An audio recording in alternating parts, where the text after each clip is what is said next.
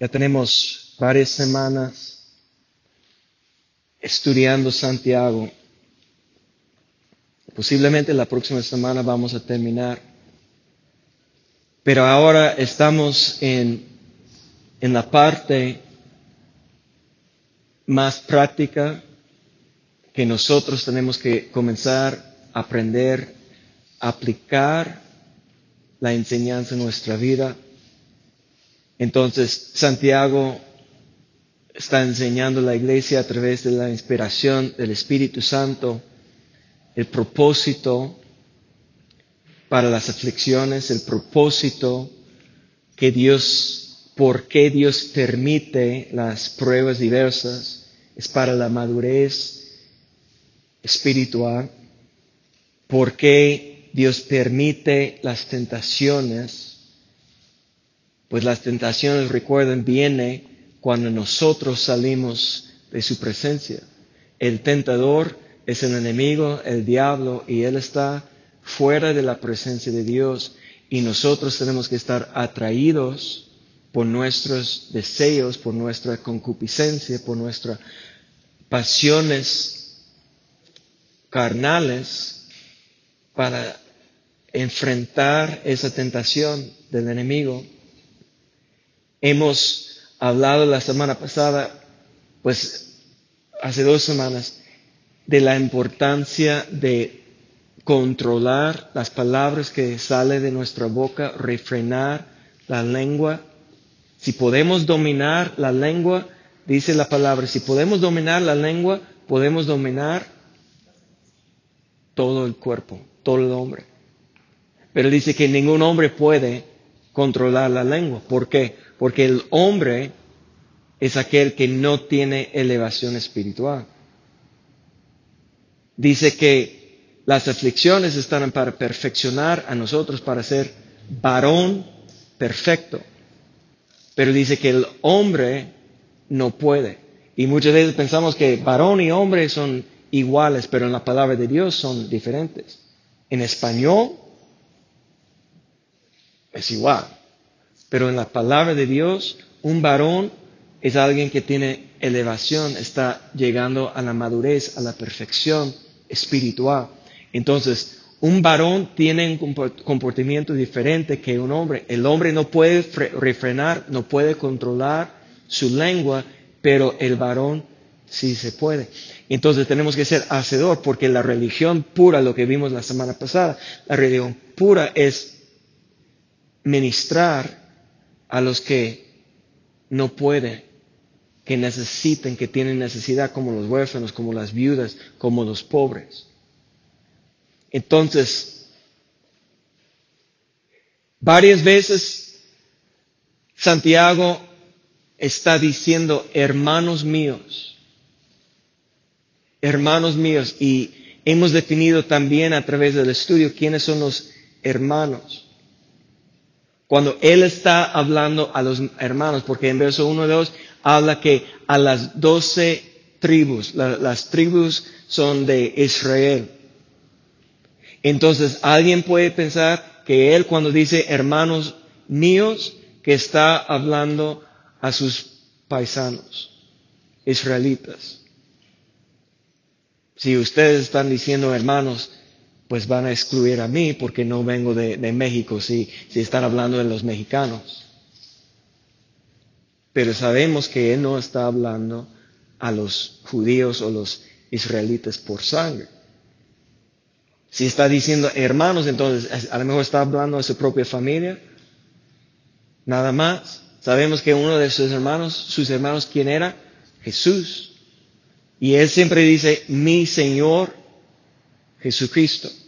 Él está reconociendo a su propio hermano, hijo de José y María, Jacobo, Santiago, era hermano o hermano medio, porque sabemos que el Dios es el padre realmente de Jesús, pero José era su padre terrenal en cuestión de quién le enseñó, quién le guió, quién ayudó a Jesús aquí en la tierra fue José, pero no fue su genética, fue la genética de Dios. Entonces, Santiago, cuando dice hermanos, Es muy importante que sabemos eso. ¿Quiénes son los hermanos?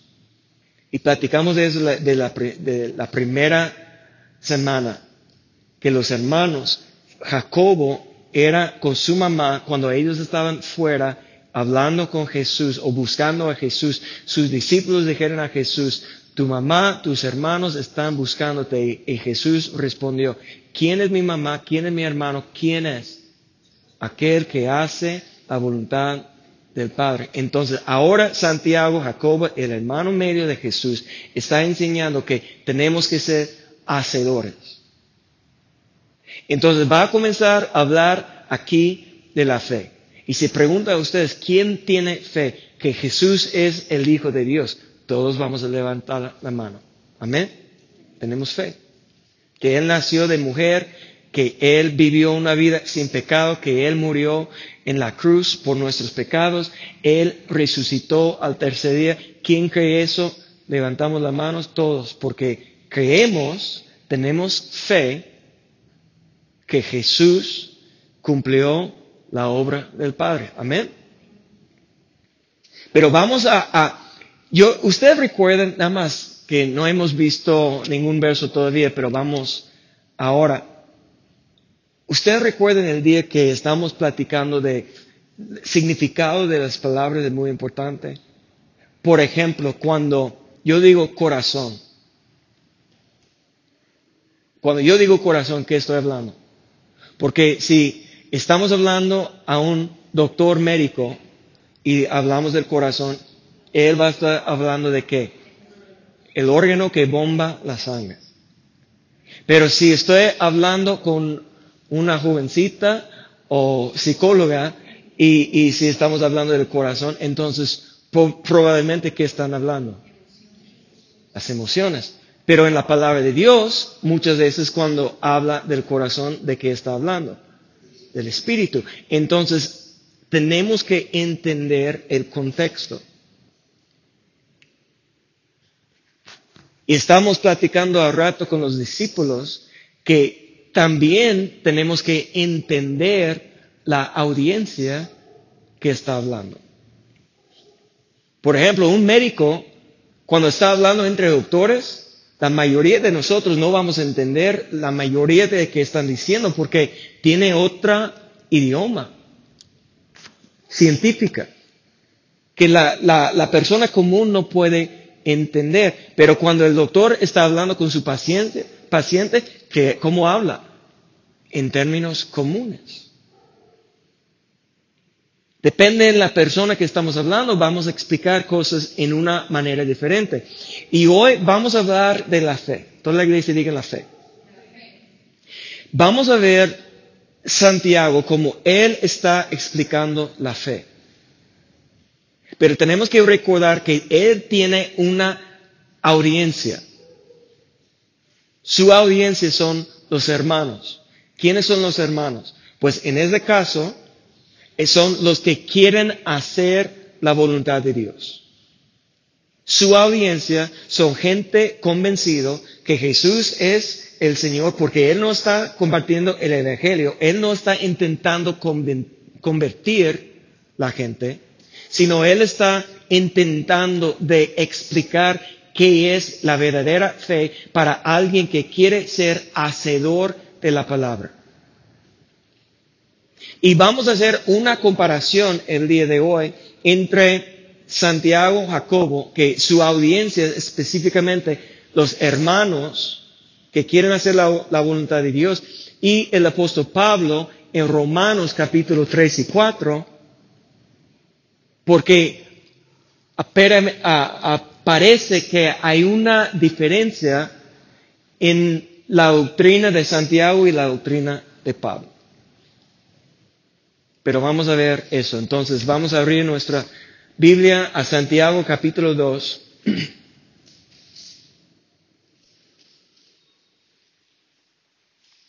Y vamos a comenzar en verso 14. Dice, hermanos míos, ¿de qué aprovechará si alguno dice que tiene fe y no tiene obras. ¿podrá la fe salvarle? Entonces, esa es una pregunta muy importante. Entonces, tenemos que ver como, su pregunta, ¿la, ¿la, fe puede salvar a alguien? Y, y como nosotros, hace dos mil años después, tenemos todo el Nuevo Testamento y tenemos bien conocido las enseñanzas del apóstol Pablo, mira rápidamente lo que dice en Efesios 2, 8 y 9. Si puede poner 8 y 9 juntos, por favor.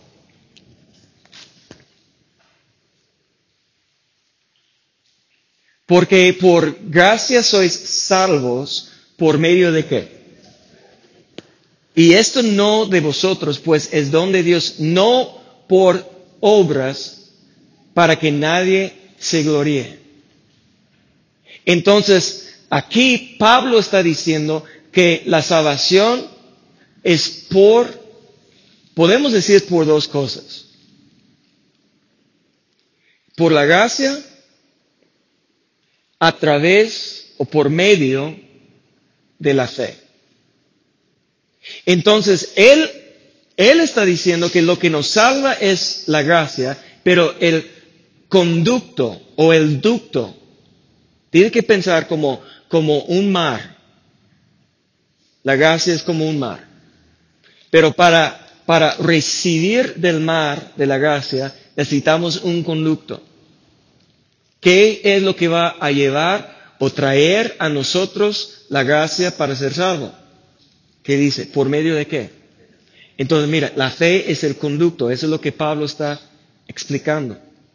Y, si realmente estamos analizando eso correctamente, vamos a ver que requiere más que la fe, la salvación. Tenemos que tener entrada o acceso a, a qué?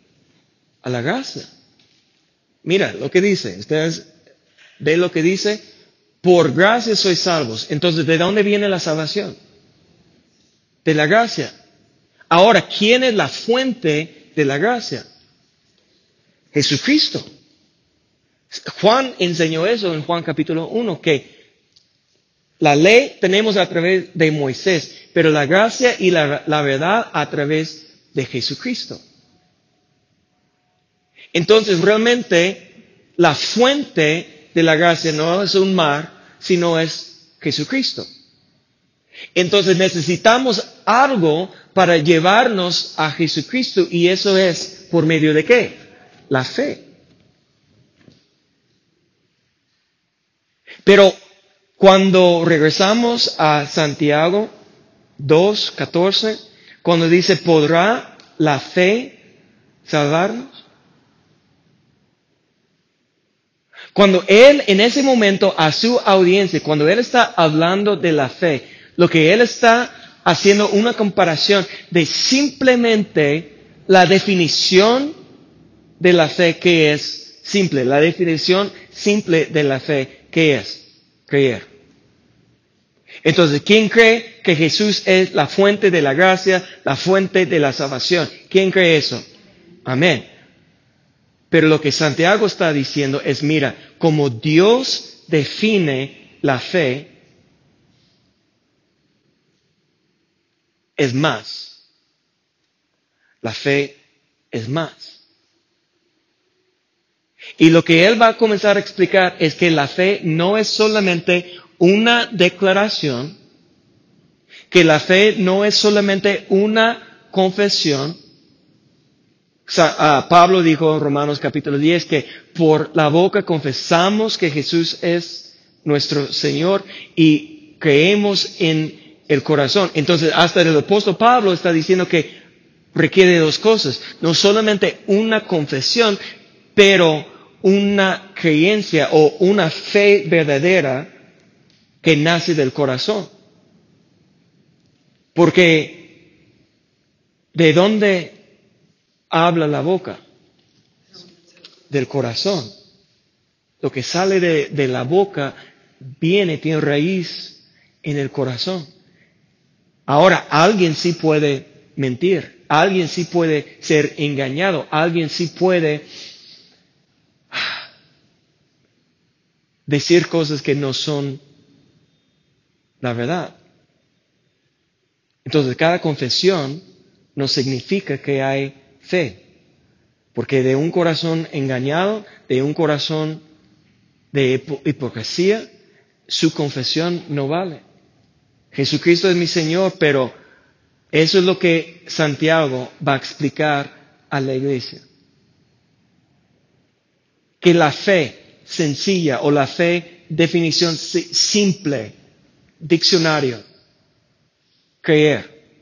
Que solamente creer que Jesús murió por sus pecados no significa que tenemos la fe verdadera que la fe que nos va a salvar, que la fe que nos va a justificar. Por eso su pregunta a su audiencia, la que la persona que quiere hacer la voluntad de Dios está diciendo que solamente creer que Jesús es el Salvador te puede salvar. Y mire su respuesta. Santiago va a explicar, verso 15. Y si un hermano, entonces eso es como una parábola, si un hermano o una hermana están desnudos y tienen necesidad del mantenimiento de cada día, y alguno de vosotros les dice, id en paz, calentaos y saciaos, pero, no les dais las cosas que son necesarias para el cuerpo, ¿de qué aprovecha? Entonces, ese es un ejemplo que está dando que yo tengo fe y tengo un hermano que tiene gran necesidad y tengo los recursos que yo puedo apoyar, pero yo digo, hermano, estoy orando. Dios te bendiga. Ese es el ejemplo.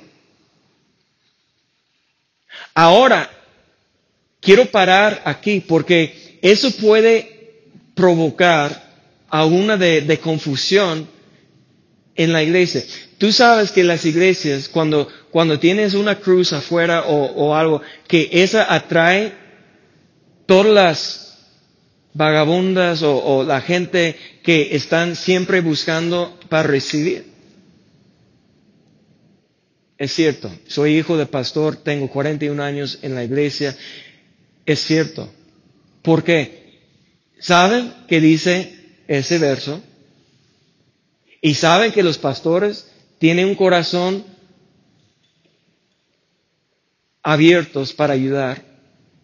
Y pensamos, mira, hay una necesidad, tengo algo en mi bolsa, bolsa o tengo algo en mi cuenta. Entonces, la Biblia dice que tengo la obligación.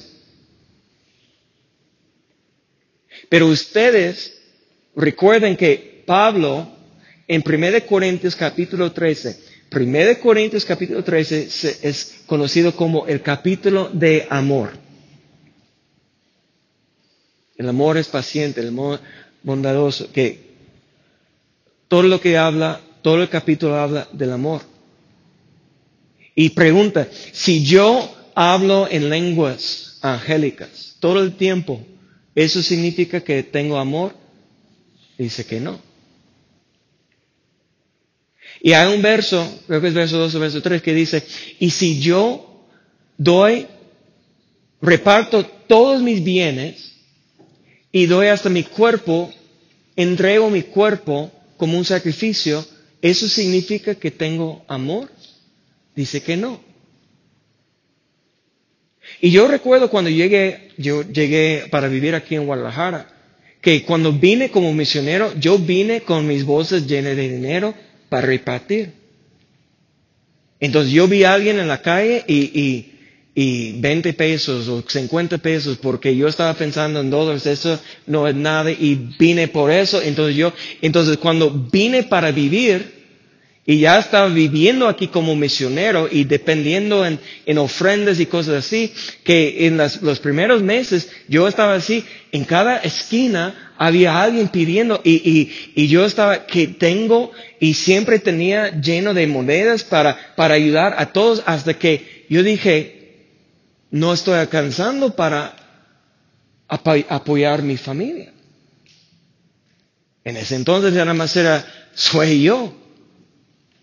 Pero yo dije, aquí en Guadalajara, en, la, en la zona metropolitana hay como más de 5 millones de personas y hay tanta necesidad que no puedes caminar una esquina sin ver a alguien con necesidad y mis recursos son tan limitados si doy todo lo que tengo para ayudar una persona o diez personas o cien personas y quedo con nada y ahora no puedo proveer para mi familia.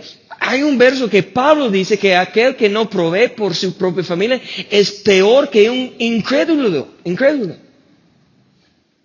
Entonces, ¿cómo podemos reconciliar ese verso que dice que si alguien tiene necesidad, que tenemos una obligación para ayudar, versus la obligación que tengo para mi familia, para y, y cómo decidir.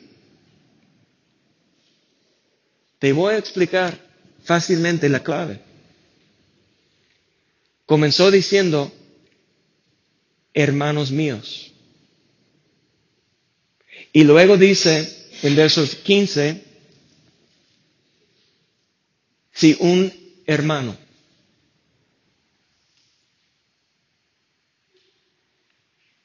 ¿Quién vamos a apoyar primeramente? El hermano, hermana que tiene necesidad aun cuando está esforzando con todo para hacer la voluntad de Dios. No quiere decir que no voy a dar unas monedas a alguien en la calle, pero yo no voy a apoyar una persona no tengo la obligación para apoyar, ayudar cada persona que tiene necesidad. Tengo la obligación apoyar hermanos que están dando sus vidas, sacrificando sus vidas en obediencia, buscando al Señor. Y, y Pablo, como el apóstol Pablo, que ellos estaban enviando a él apoyo, la iglesia de las filipenses, cuando él estaba en cadenas por predicar el evangelio, él estaba cumpliendo la perfecta voluntad, pero desnudo y sin comer, y la gente estaba enviando a él apoyo económica para ayudar a, para suplir sus necesidades, porque él dijo que yo he aprendido a vivir con escasez y con abundancia. Era hermano haciendo la voluntad de Dios. Alguien, alguien una vez eh, se enojó conmigo porque tengo mucha gente escuchándome que, pero voy a ser transparente, que porque alguien invitó a alguien a la iglesia y que llegó más temprano y puntual siempre y quedó después, pero estaba pidiendo de todos. pero huele a alcohol. Era obvio todo el dinero que estamos dando, él estaba gastando en vicios. Ustedes ven que yo siempre tengo un, un anillo con una cruz. Una vez yo estaba trabajando en Estados Unidos y yo estaba trabajando en mi trabajo, pero afuera, um, cortando los árboles y cosas. Alguien fue un sábado en la mañana, alguien estaba pasando y acercó a mí, oye, tengo necesidad.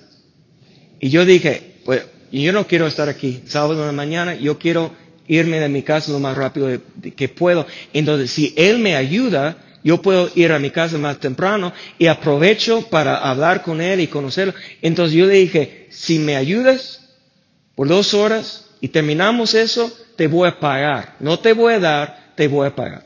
Entonces, platicamos y él comenzó rápidamente hablarme de Dios y la iglesia y cosas así. Entonces yo estoy sembrando la semilla, él está recibiendo que, entonces yo, cuando terminamos, yo hablé con un hermano en la iglesia y yo dije, vamos a llevarlo a comer. Y, y, y fui con él, no conoce a esa persona, subió él en mi carro, fuimos al banco y yo saqué dinero de mi cuenta de cajero él conmigo y luego fuimos para encontrar al otro hermano en McDonald's y fuimos, yo le compré comida y le di como 20 dólares, algo así, por, eh, fue bien dos horas o una hora que me ayudó, no sé, pero le di dinero porque trabajó y luego, pues te llevo a tu casa, ¿sí? Y, y, y fuimos Y cuando estamos acercando a su casa, me dijo, ¿sabes qué? ¿Sabes que yo creo que mi mujer no está lista para recibirme? Yo creo que mejor yo espero. ¿Sabe qué? Déjame aquí en la esquina. Bueno, ok, ya sabes dónde está la iglesia, espero verte mañana, podemos pasar por ti, márcame. Salió de mi carro y cuando yo estaba saliendo, nunca me di cuenta en dónde estaba o qué estaba en la esquina. Una tienda de licor.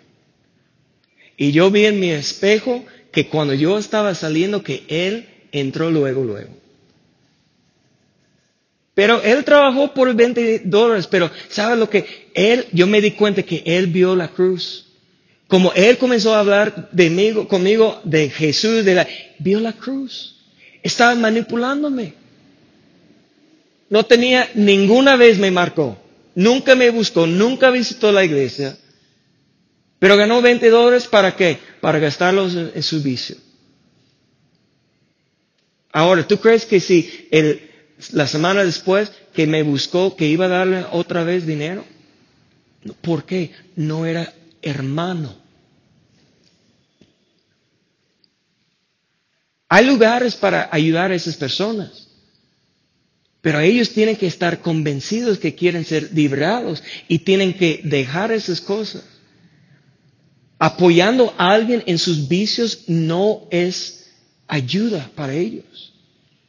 Pero a alguien yo estaba diciendo que alguien enojó mucho porque me, me contó que no, mi hermano era alcohólico y yo siempre le ayudaba.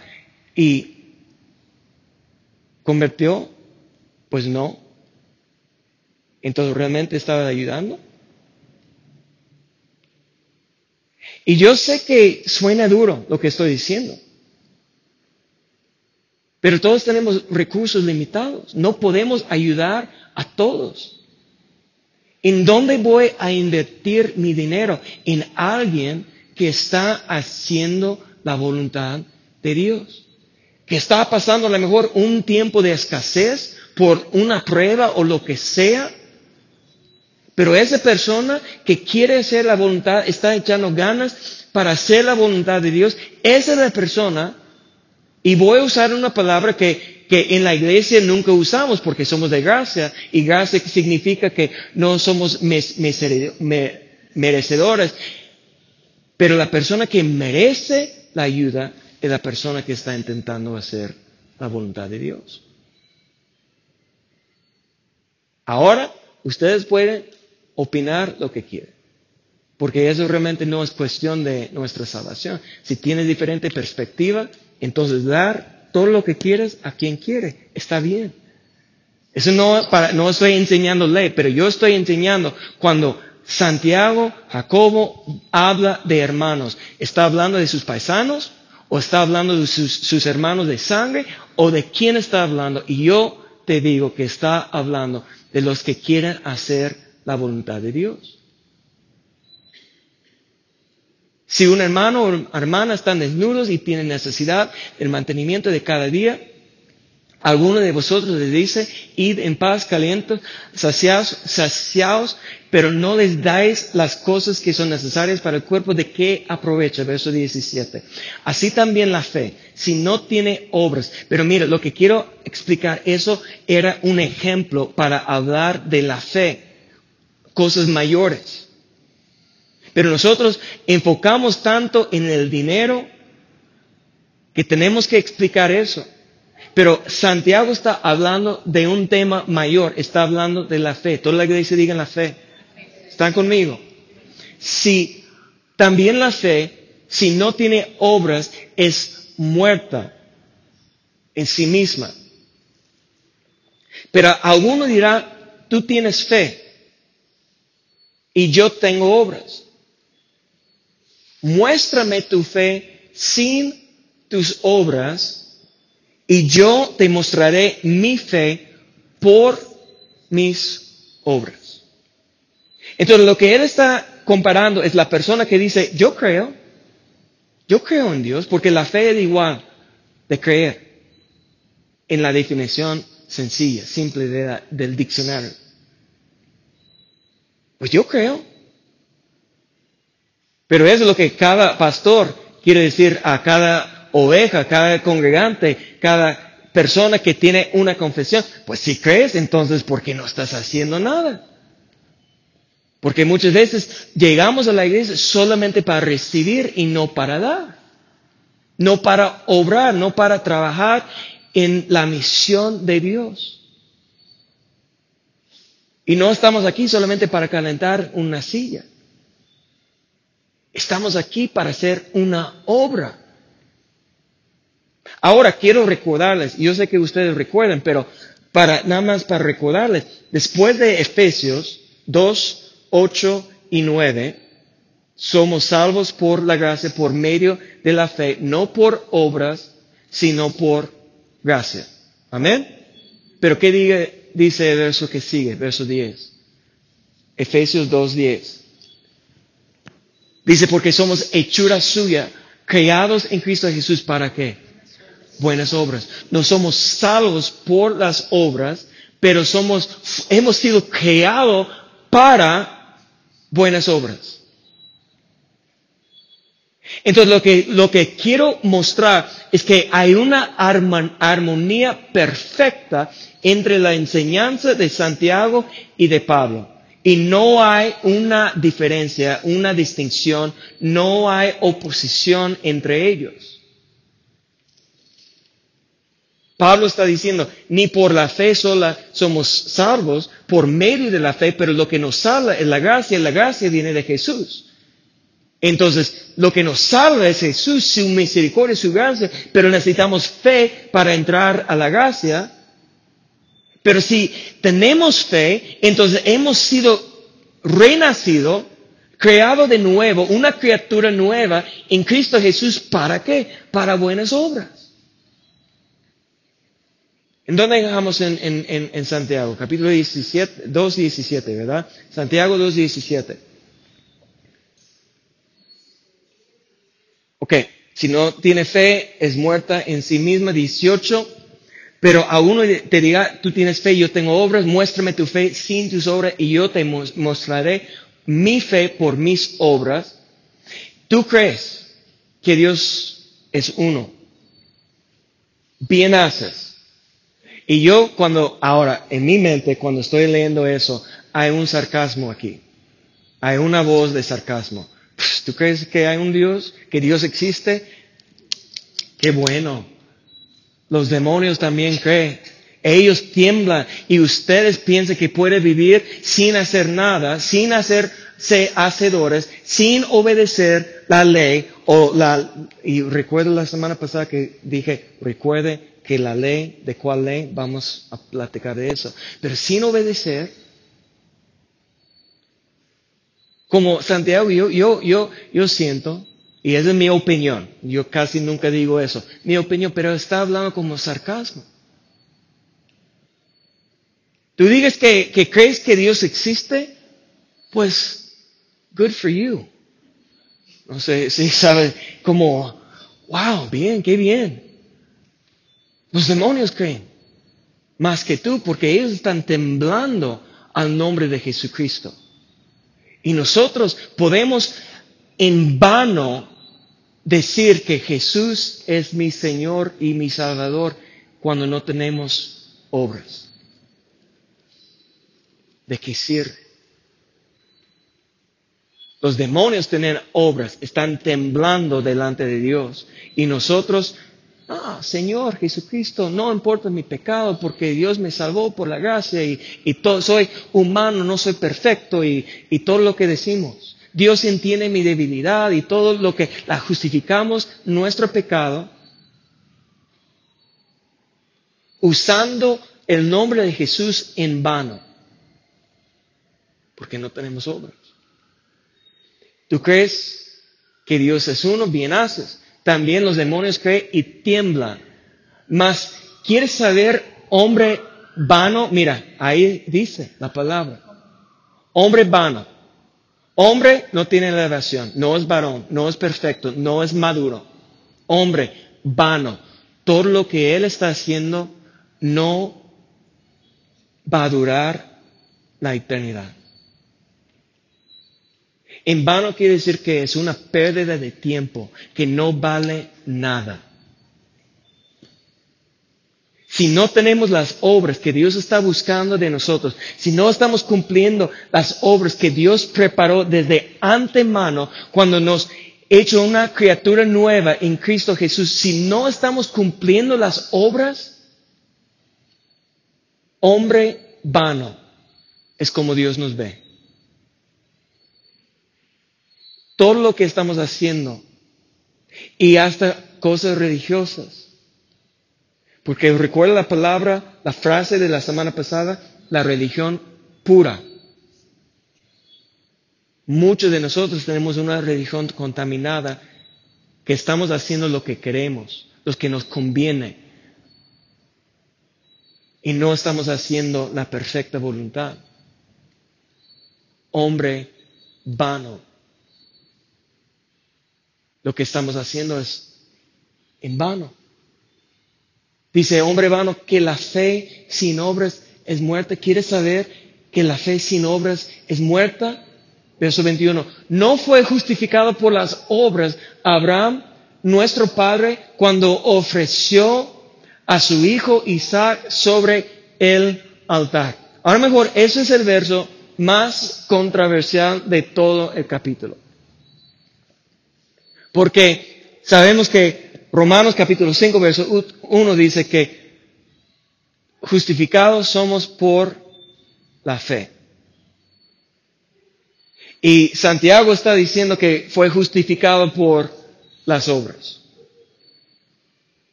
Entonces, eso es lo que entra, esa inquietud de una controversia entre Pablo y la enseñanza de Santiago, que hay una ah, contradicción.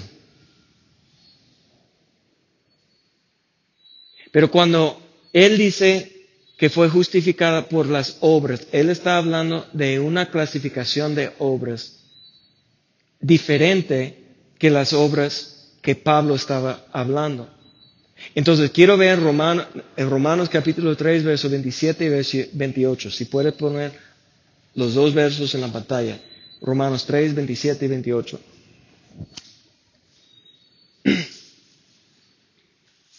Dice, ¿dónde pues está la jactancia? queda excluida. ¿Por cuál ley? ¿Por la de las obras? No, sino por la ley de la fe. Concluimos, pues, que el hombre es justificado por fe sin las obras de qué. Ahora, mira, en el mismo, aquí habla él de dos leyes. ¿Sí o no?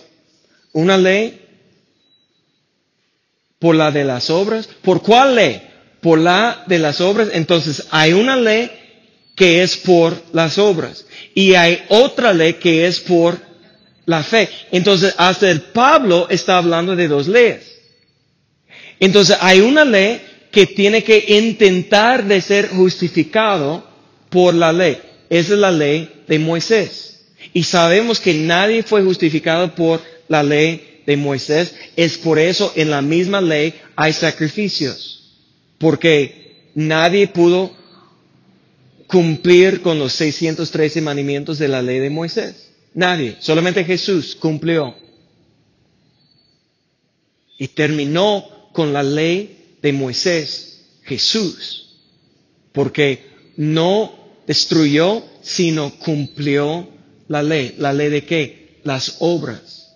Jesús perfectamente cumplió todas las leyes. Nunca pecó. Pero nosotros somos justificados no por la ley de las obras, o que está hablando Pablo, las obras de la ley de Moisés.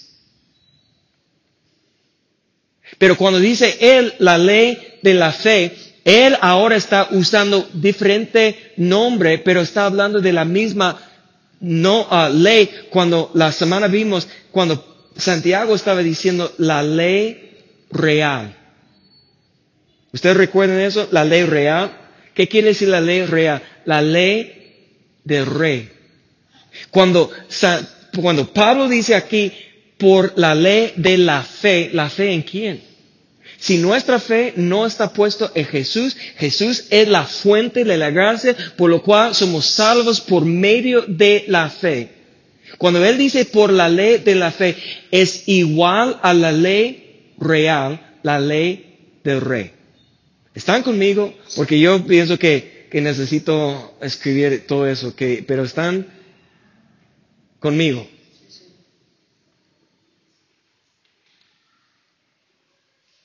El hombre no es justificado por la fe, por fe sin, es justificado por fe sin las obras de qué? La ley de Moisés. Ahora, cuando Santiago dice que fue justificado por las obras, escúchenme bien. Ustedes tienen que aprender y recordar, entender eso. Abraham nunca, jamás fue bajo la ley de Moisés. Murió 430 años antes que Moisés.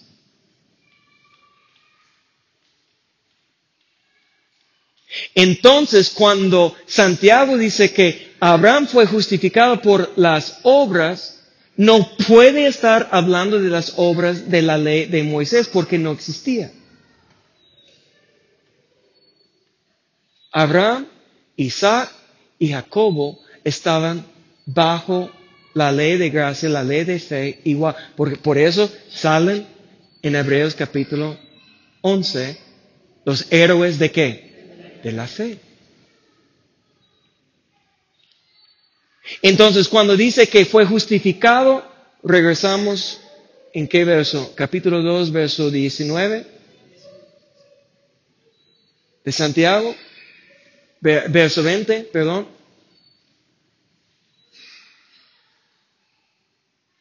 Veintiuno, ya hemos avanzado mucho, no fue justificado por las obras Abraham, nuestro padre. Abraham es el padre de quién? Pues de, de los judíos, ¿verdad? Entonces, pero está hablando de sus paisanos, está hablando de los tribus, pero Pablo enseñó que es el, Pablo, es el padre de qué? De la fe. Y cuando Él dice que nuestro Padre, Él está hablando a la gente de fe, la gente que están obedeciendo, que tiene obras de la ley real, la ley del rey. El exceso, entrada, es la fe. Entonces fue justificada por las obras de la fe. Las obras de obediencia a la ley real. Amarás a tu prójimo como a ti mismo. Esa es la religión pura. Entonces no hay ninguna contradicción. Si podemos avanzar, verso 22 dice, no ves que la fe, mire lo que dice, esa es la clave, y vamos a terminar rápido. la fe actúa juntamente con sus obras. Eso es lo que tenemos que entender. Si hay una fe verdadera, si hay una fe viva, una fe real, tiene obras. ¿Obras de qué? ¿Obras muertas? Porque en Hebreos capítulo 6 dice que tenemos que arrepentir de obras muertas. ¿Qué es una obra muerta? Es una obra sin fe. Entonces, puedes leer tu Biblia sin fe, sí o no. Obra muerta. Pero puede leer la Biblia con fe. Esa es una obra de la fe. ¿Puedes orar sin fe? Pues sí. No mucho, pero sí puedes. Repite conmigo. Ya, sin fe. Orando, pero sin fe. Obra muerta. No vale nada. Hombre vano.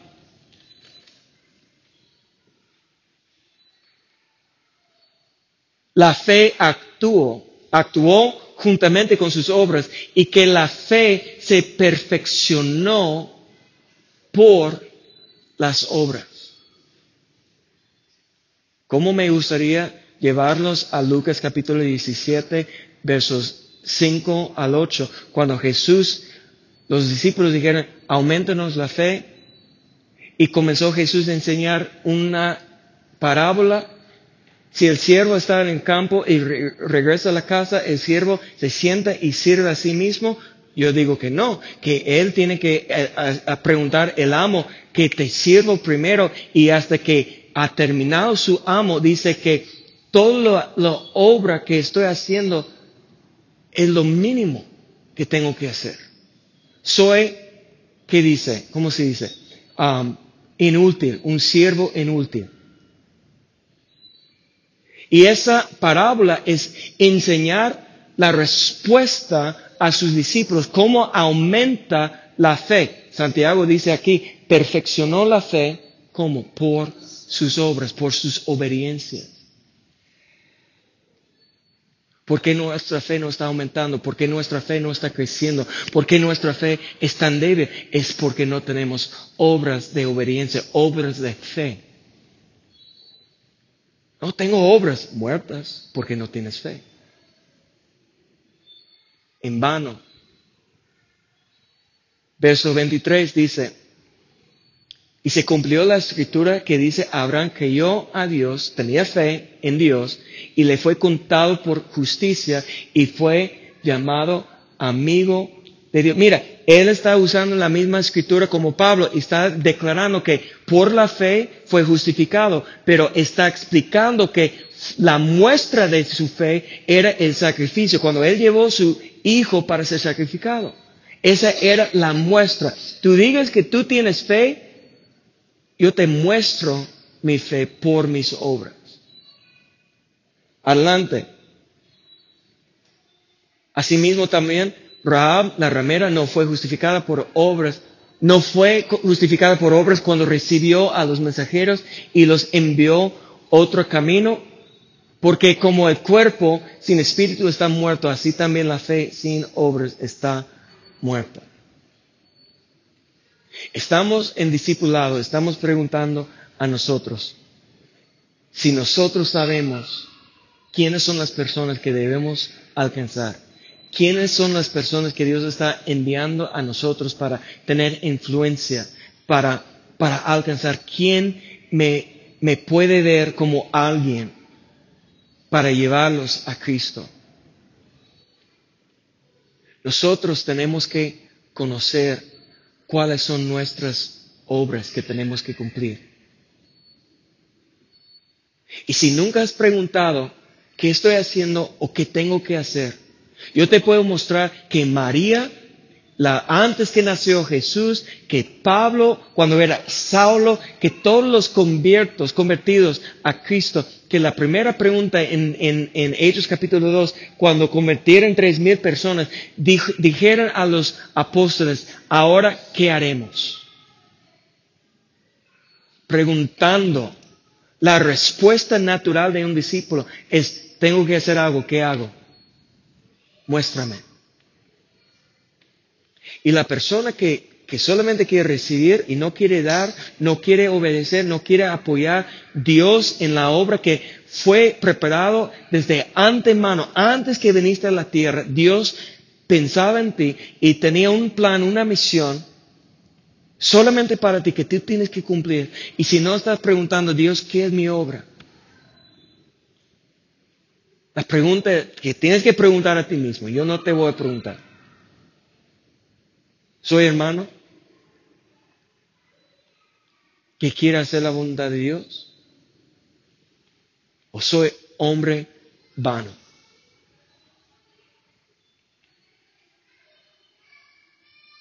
¿Cuántos quieren ser hacedoras? Pónganse de pie.